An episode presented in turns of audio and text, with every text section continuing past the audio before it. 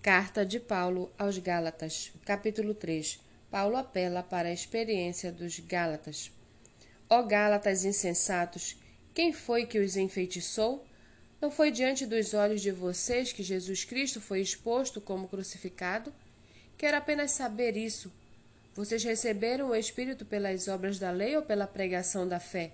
Será que vocês são tão insensatos que, tendo começado no Espírito, agora querem se aperfeiçoar na carne?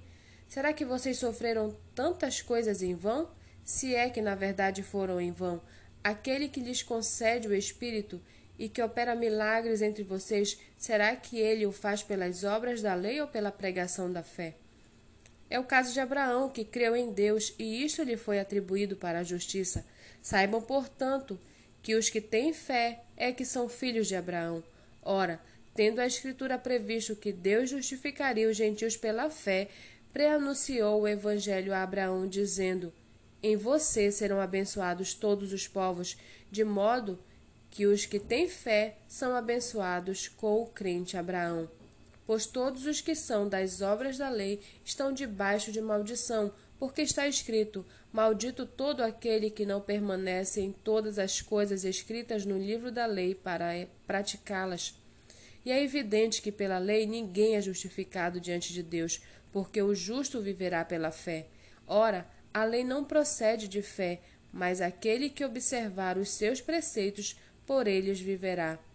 Cristo nos resgatou da maldição da lei, fazendo-se ele próprio maldição em nosso lugar, porque está escrito: Maldito todo aquele que for pendurado em madeiro, para que a bênção de Abraão chegasse aos gentios em Cristo Jesus, a fim de que recebêssemos pela fé o Espírito prometido.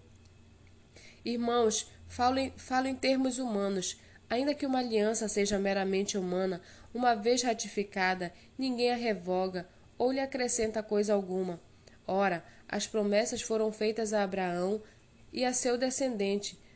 Não diz e aos descendentes, como falando de muitos, porém como falando de um só, e ao seu descendente, que é Cristo.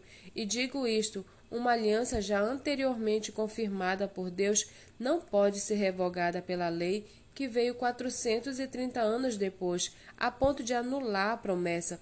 Porque se a herança provém da lei, já não decorre de promessa, mas foi pela promessa que Deus a concedeu gratuitamente a Abraão. Logo, para que é a lei? Ela foi acrescentada por causa das transgressões, até que viesse o descendente, a quem se fez a promessa, e foi promulgada por meio de anjos, pela mão de um mediador. Ora, o mediador não é de um só, mas Deus é um só. Seria então a lei contrária à promessa de Deus? De modo nenhum, porque se fosse promulgada uma lei que pudesse dar vida, então a justiça seria de fato procedente da lei. Mas a Escritura encerrou tudo sob, sob o pecado, para que, mediante a fé em Jesus Cristo, a promessa fosse concedida aos que creem.